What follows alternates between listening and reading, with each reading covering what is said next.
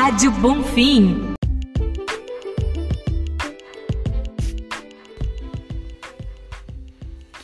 Oi, gente, meu nome é Vitória Marques, eu faço parte da oficina de leitura e hoje nós estamos em mais um podcast com a Nilcilene e a professora Juliana. Vocês podem se apresentar? Claro, eu sou Juliana França, sou professora de filosofia, sou atriz também e estou feliz por estar aqui mais uma vez. Sou Nilcilene, é, trabalho na coordenação da escola, sou atriz também, né? Sou formada em letras e trabalho também no site de Japeri Online, daqui de Japeri. Hoje eu estou aqui junto com as duas e nós vamos abordar um tema que é o racismo. E nós vamos começar caracterizando o que é o racismo. Que é quando uma raça, uma pessoa de raça diferente se sente superior a outra. Poderia falar alguma coisa sobre, Juliana? Sobre essa caracterização?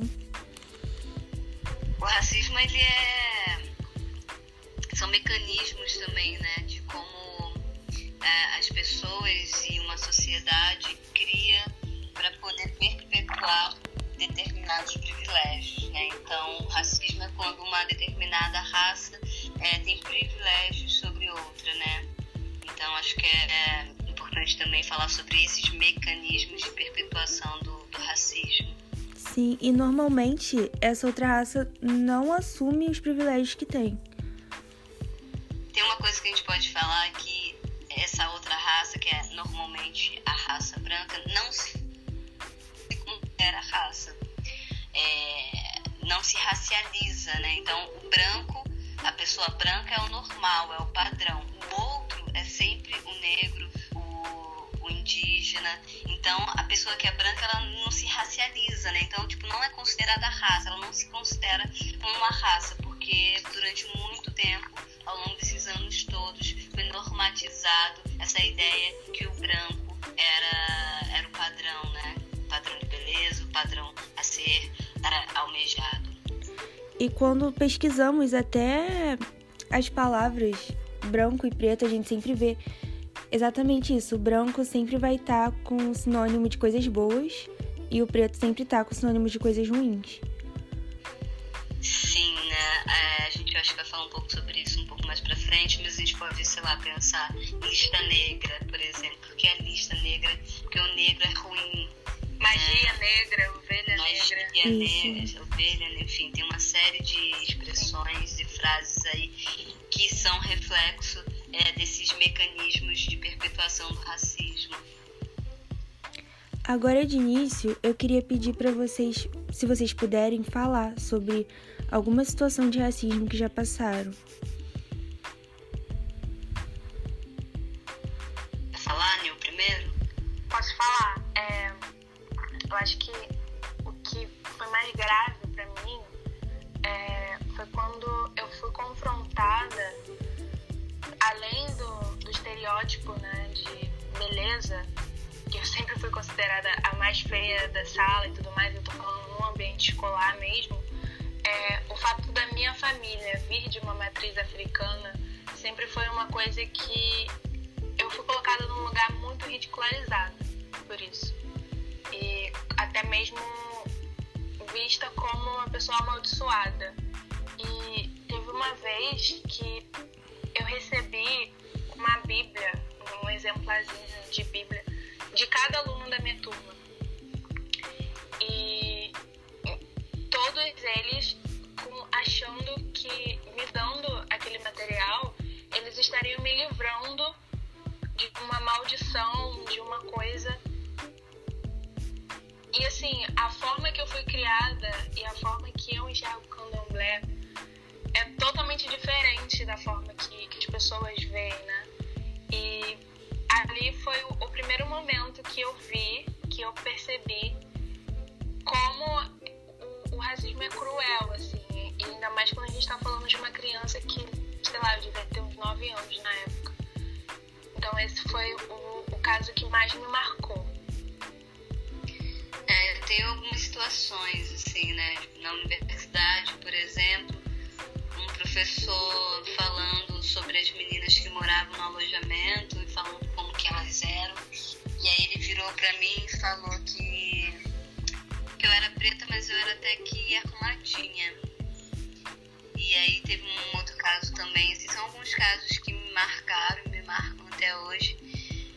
Tipo, uma vez eu tava correndo dentro do metrô com um amigo branco pra, trocar de vagão, de, de vagão.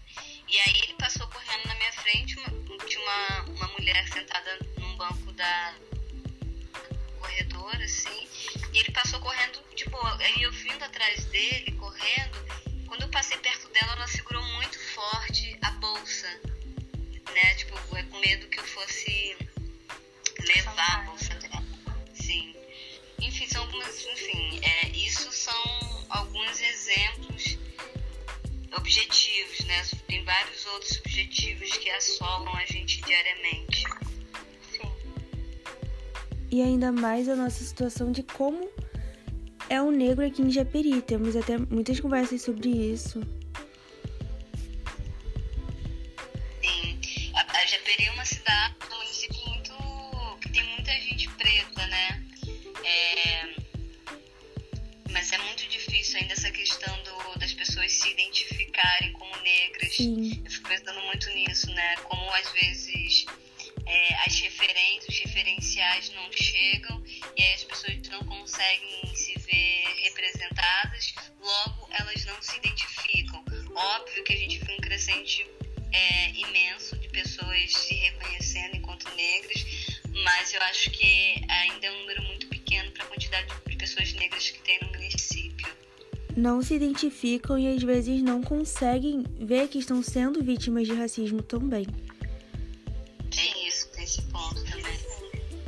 É porque banaliza, né? É, o racismo ele opera na sociedade de modo que é, a gente normatize tudo. Então é muito. É, você está sofrendo opressão, você. é, não, isso é. Tudo bem, é normal isso acontecer. E por isso que o racismo ele, tem, ele, ele ocorre até hoje, porque ele funciona de modo que o oprimido ache que é ok aquilo que está acontecendo com ele ou com ela. Que é algo normal, às vezes apelidos e a pessoa às vezes acha que tá te chamando de um apelido carinhoso, às vezes ainda.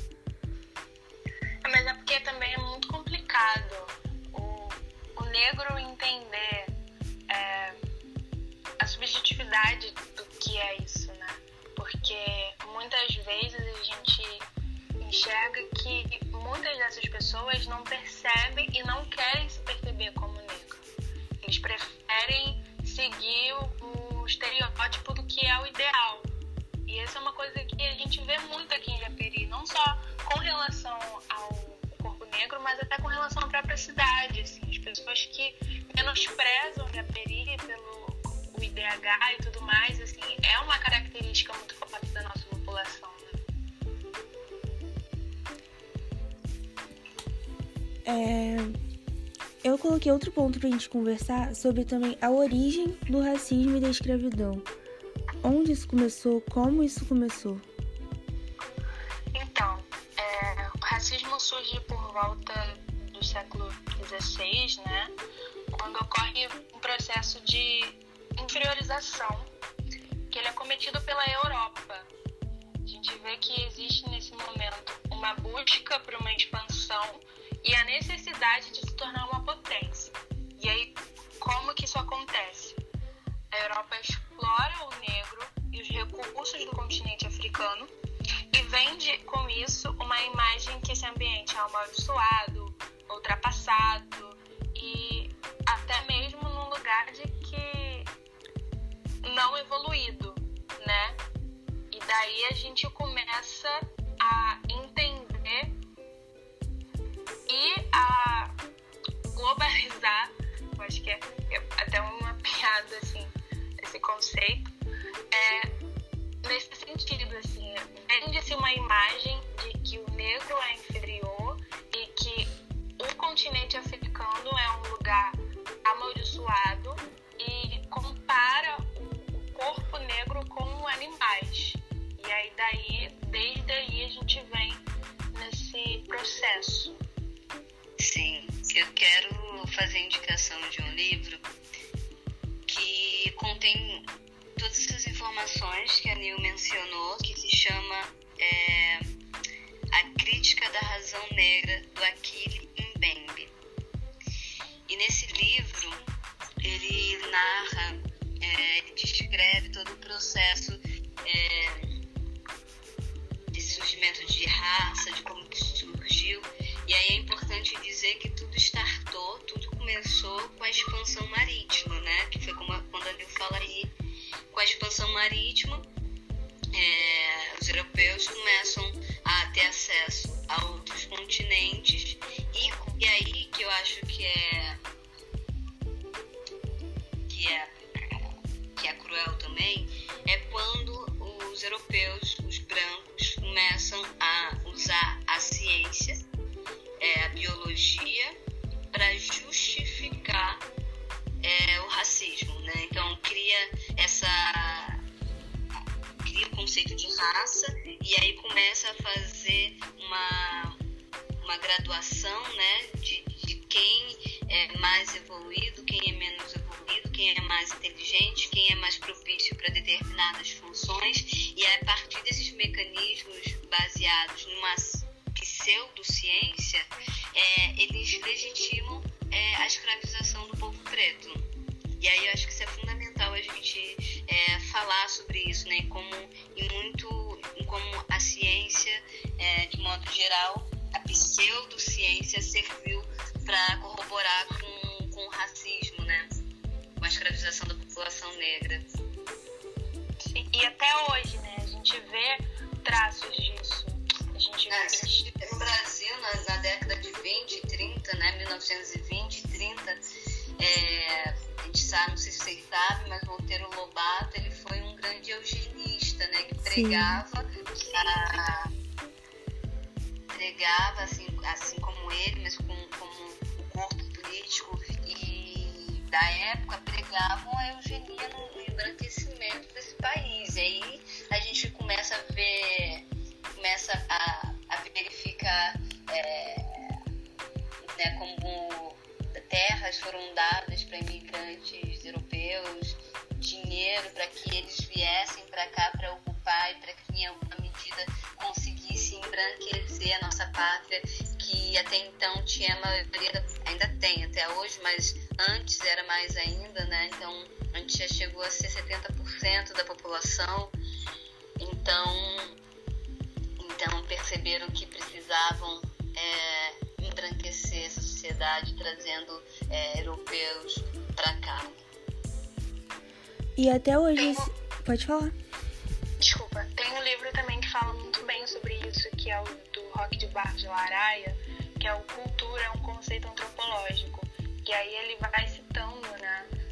Cada parte, cada conceito, tanto geográfico quanto biológico, que expõe esse, esse lugar de que como se houvesse uma soberania e como se todo mundo tivesse é, essa, essa questão. Por exemplo, é, o patriarcado, por exemplo, que também é uma coisa muito forte na cultura brasileira, é, é vendido muito nesse lugar, né? E aí a gente percebe nesse livro de Laraia que para a gente considerar que uma coisa faz parte da raça humana e faz parte dessa hegemonia, todas as pessoas, todos os, os seres humanos, eles precisam seguir esse padrão. E aí ele vai mostrando que isso varia de cultura em cultura. Então também é muito importante a forma que ele traz o racismo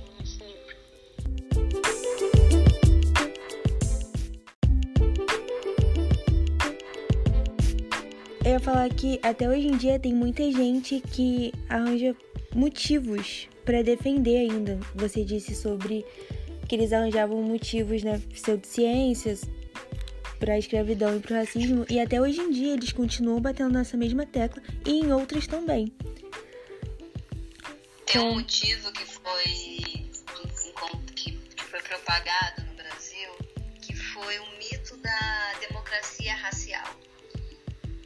aí foi para um lugar tipo, racismo aqui não existe. Olha como a gente ama o carnaval, olha como a gente ama o samba, olha como a gente conseguiu é, preservar a cultura é, afro-brasileira através das religiões de matriz africana. Aí, e propagando essa, propagando essa ideia da democracia racial, dessa falsa democracia racial, porque não existe uma democracia racial no Brasil, a gente foi abafando as discussões, a gente foi é, deixando de falar sobre o racismo. E quando você não fala sobre determinada coisa e não age para transformar essa coisa, a transformação não acontece, né? Então essa coisa, acho que é importante trazer é, esse conceito de democracia racial que foi muito é, disseminado no Brasil, a ponto das pessoas acharem que é ok eu ter que casar, eu, mulher preta, ter que casar com um homem branco para clarear a minha família. Isso foi propagado e as nossas mães, minha mãe falava disso, né? Que ah, tá namorando com uma pessoa, não, tem que namorar com alguém branco para poder clarear. E isso foi normalizado em nome dessa democracia racial, de dessa miscigenação que aconteceu a que custo, né? Através do estupro, através da violação, enfim. Então é uma, uma série trazer que ainda reverbera nos dias atuais. Infelizmente. Outra palavra que eu sempre escutei muito para defender é que tem gente que fala que os próprios negros escravizaram e, e tem gente que defende falando sobre isso, defendendo a escravidão com essa frase.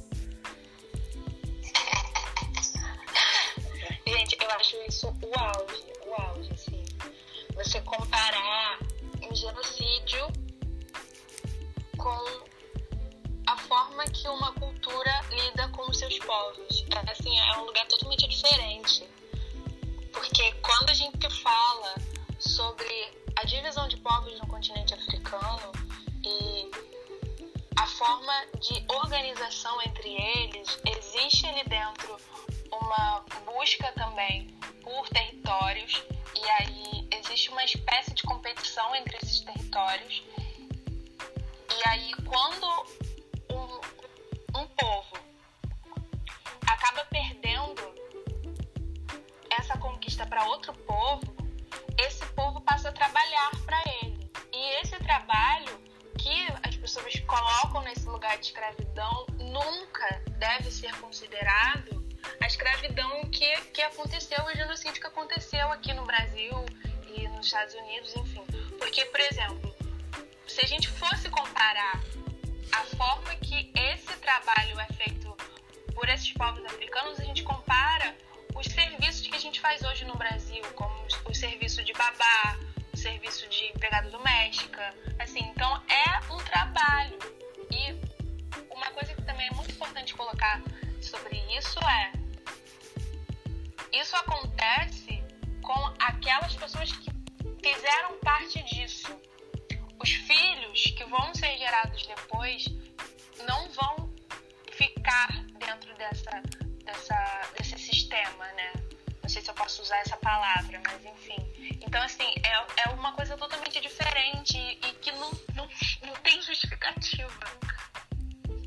Nesse livro do, do, do Achille A Crítica da Razão Negra, ele fala sobre isso também, né? E aparece, é, ele fala que é acho que tem uma palavra que sintetiza desleal você usar esse argumento para dizer que é, para defender o racismo, né? Porque é, há uma mudança, porque os negros não se não, não havia um modo escravocrata como estabeleceu o europeu, né? O europeu ele começa a mercantilizar os corpos negros, coisa que não acontecia em África. Esse é o gato. Essa é a mudança radical dentro de um sistema é, comunitário é, nas tribos de África. Então, essa mudança é que caracteriza é, a escravidão tal qual a gente conhece, porque há uma mercantilização. Os corpos negros eles passam a ser tratados como moeda, coisa que não acontecia, é, como bem falou a Nil, lá nas tribos de África, quando as tribos guerreavam, guerreavam e quem perdia a guerra, quem perdia a luta, é,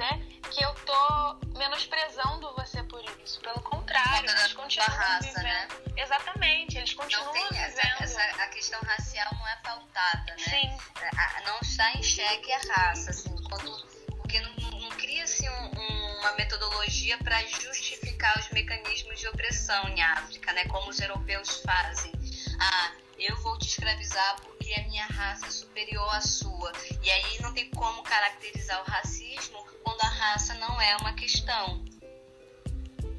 Sim. E eles falam essas coisas achando que estudaram sobre isso como se fosse o certo realmente. Não procura outro tipo de estudo para saber mais sobre, só pega metade da, da fala. Estudou na, o lugar do achismo, né? Exatamente.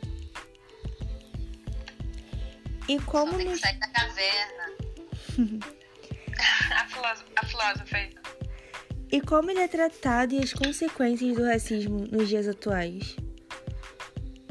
Eu acho que é importante, antes da gente falar sobre como isso acontece nos dias atuais, a gente precisa frisar como se dá essa estrutura brasileira.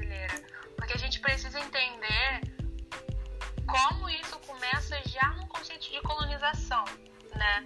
É, quando o, o europeu enxerga o Brasil, a gente já tem um lugar de América Portuguesa. E aí, quando a gente tem é, o primeiro contato com os índios e, e quando é inserido o negro aqui, já tem essa proposta. E aí, trago também uma fala de Sueli Carneiro que diz: o negro e o mestiço dificilmente conseguiram igualar-se ao homem branco. O mundo da senzala sempre esteve muito distante do mundo da casa grande. Para alcançar pequenas regalias, foi-se como escravo ou como homem livre, os descendentes de negros precisavam ocultar ou disfarçar seus traços de africanidade, já que o homem branco é apresentado como padrão de beleza e moral. Então, assim, a gente tem essa fala, e é uma coisa que, inclusive, a gente já até citou aqui, né? E a gente vê muito também no livro O Cortiço de Aloysio de Azevedo, que é a primeira obra literária que a gente tem pós-abolição, assim, a forma que para que um negro fosse aceito, ele precisa esquecer os traços dele, ele precisa esquecer quem ele é, para ele conseguir chegar perto de estar no lugar de status. E a gente fala isso porque a gente também entende que, pensando é, a partir de, de 1500, o Brasil tem 520 anos e a gente só tem 128 anos de abolição. Então, assim, é uma coisa muito nova ainda. E aí, é, o que, que eu quero dizer com isso? Meio sendo muito recente ainda, é,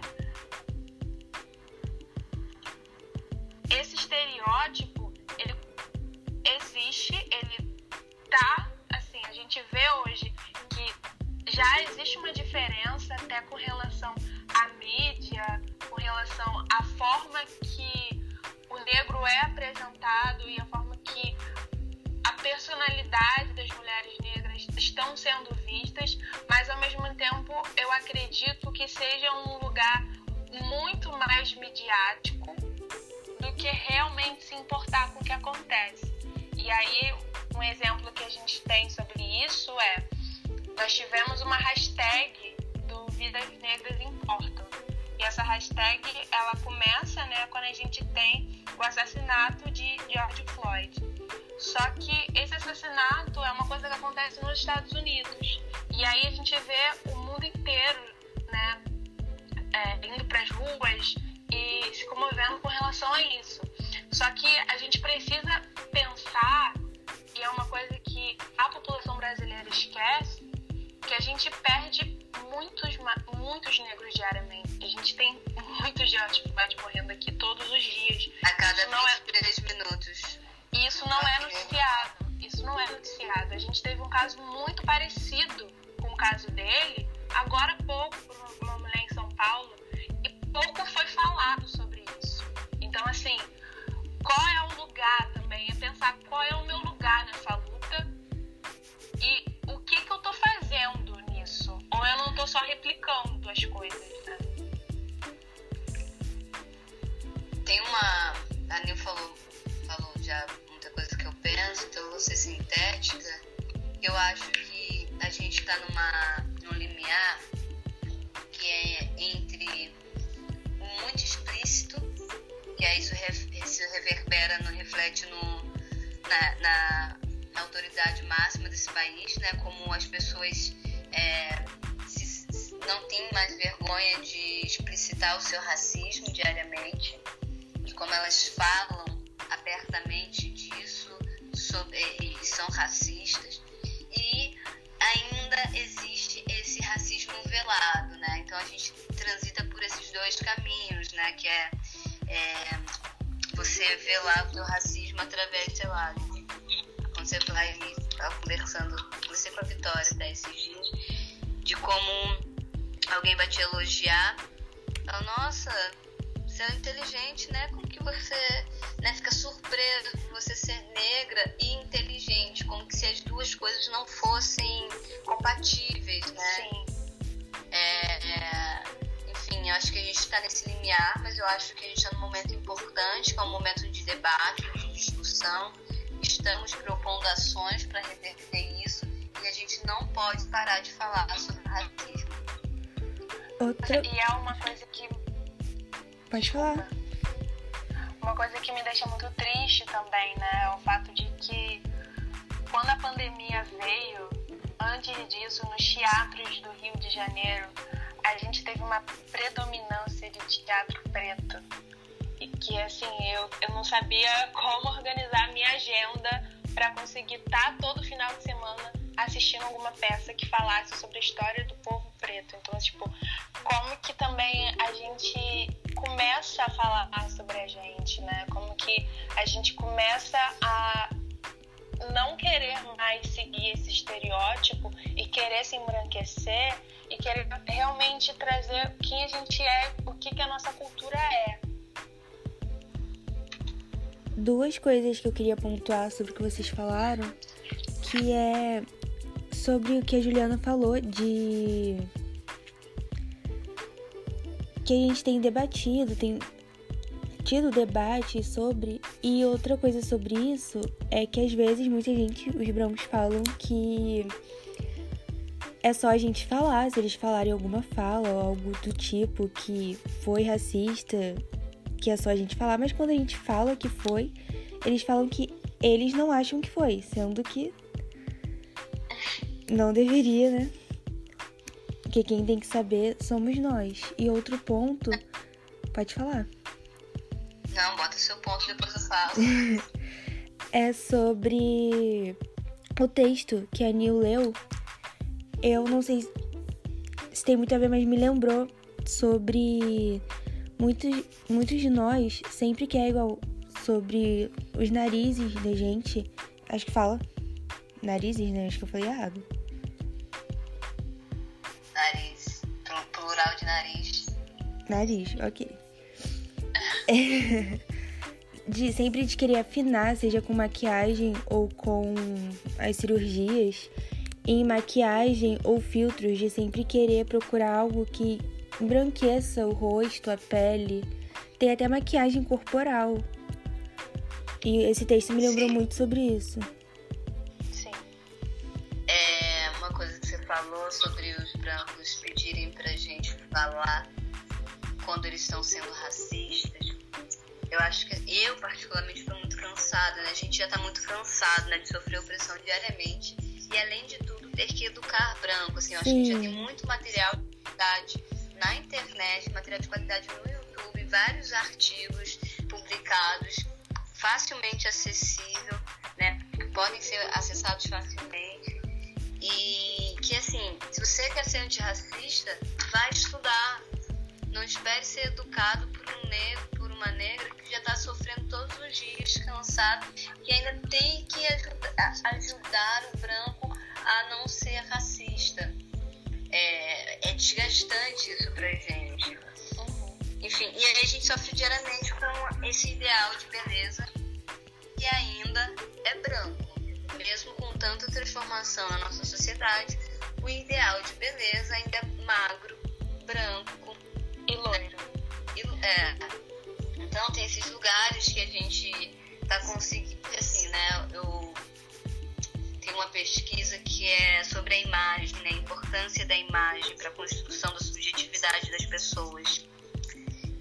E assim, a gente precisa se ver mais para entender nossos corpos, os nossos traços são bonitos. Então, isso permeia muito pela grande mídia, é, perpassa pela grande mídia para a gente. A gente tem que estar na televisão, tem que estar nos lugares, tem que falar, ah, eu sou negra, eu sou uma mulher preta, periférica, para as pessoas entenderem de onde a gente está falando, porque e para as pessoas que se identificarem com a gente, cara, se ela tá ali, se ele tá ali, eu também posso. Exatamente. Aquilo é bonito, então eu também sou bonita.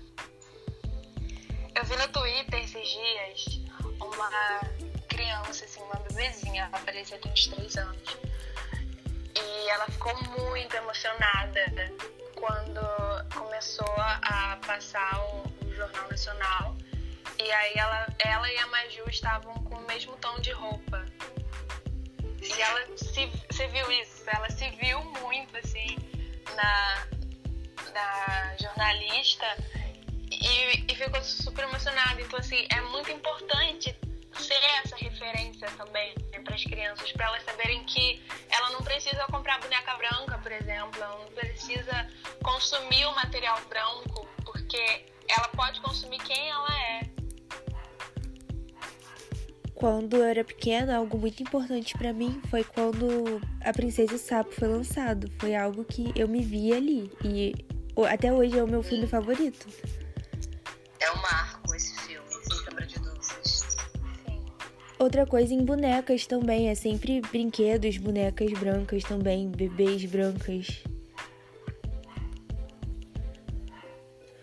É, a gente, o primeiro contato que a gente tem, quase primeiro é o seio familiar, se você tá, tem uma família que é majoritariamente negra, você tem contato, mas quando você vai tendo contato externo, né, além do seu, seu seio familiar, as tuas referências passam a ser referências embranquecidas, né? Então, tu vai ganhar presente, são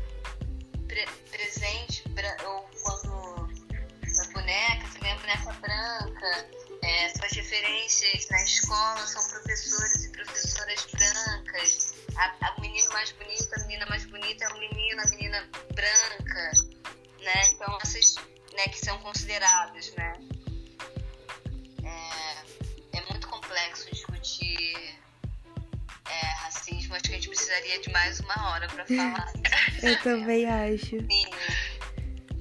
Eu também anotei pensamentos e frases racistas que são ditas como se fossem normais, até hoje. Como a inveja branca, serviço de preto, que botam como se todo serviço que preto fizesse fosse ruim e que só dos brancos fossem bons. A coisa tá preta, como se a coisa estivesse preta seria algo ruim. E não sou tuas negas. Tem mais algum que vocês queiram pontuar? Tem um lugar também do Meia Tigela, né? Que traz é, que os negros que trabalhavam a força nas minas de ouro, eles sempre conseguiram alcançar suas metas e quando isso acontecia, eles recebiam como punição apenas metade da tigela de comida. Então, tipo, essa, esse lugar do. Ah, não sei o que na tigela. Vem sobre isso, assim. É... Denegrir é uma palavra que me incomoda muito também. E, e assim, eu volto e meia e eu escuto próximo de mim as pessoas falarem: Ah, você tá denegrindo a minha imagem. É... Feito nas coxas também é, a origem dessa expressão feita nas costas é justamente pelo fato de as telhas antigamente serem feitas pelas costas dos escravos. Criado mudo também tem o, o lugar do, do criado escravo que precisava ficar no, no lado da cama do, do senhor e da senhora branco. Eu lembro que eu fiquei horrorizada quando eu descobri o que era o significado dessa palavra. Eu lembro que eu li um livro quando eu era pequena e tinha isso, e eu não fazia ideia do que, que significava e fui pesquisar o que, que era. Eu lembro que eu fiquei horrorizada. Tem um, um termo também que é o CC. Vocês sabem o que significa CC? Ah, conta com CC. Não. Não. Cheiro de crioulo. É um termo racista também. Pesado. Hum? Eu também não sabia. É. Cheiro de crioulo. Cheiro de crioulo. Também não sabia. Tem, depois vocês procurem a história, enfim, é uma história meio longa sobre isso. Mas é um termo também que a gente usa é, né, no nosso cotidiano e é um termo racista também. A linguagem é racista, né, gente? A gente vive numa sociedade estruturalmente racista, isso interfere nas instituições, isso interfere nas nossas ações e reverbera também na, na nossa linguagem. Então a gente tem uma linguagem muito racista também.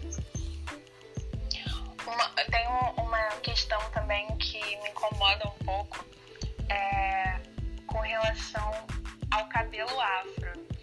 É, eu passei muito a trança ela é de alguma forma mais vendida, né? Tem aquele Ela é lugar mais aceita. mais aceita, é é mais baixo, o cabelo vai estar mais baixo, não vai ter aquele volume que costuma ter um, um cabelo afro. E aí as pessoas sempre veem, ah, eu acho que você fica muito mais bonita de trança. E, ou você tem uma beleza muito exótica, sabe? Então, isso Você é uma- são. você tem, você, você é uma presa até que bonita, tem os traços finos, tem alma de branca. Tem alma de branca. Esse é o básico.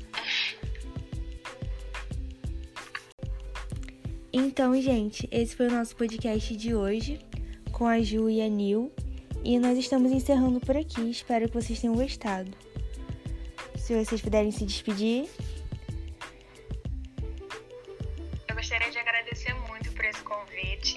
Obrigada à oficina de leitura.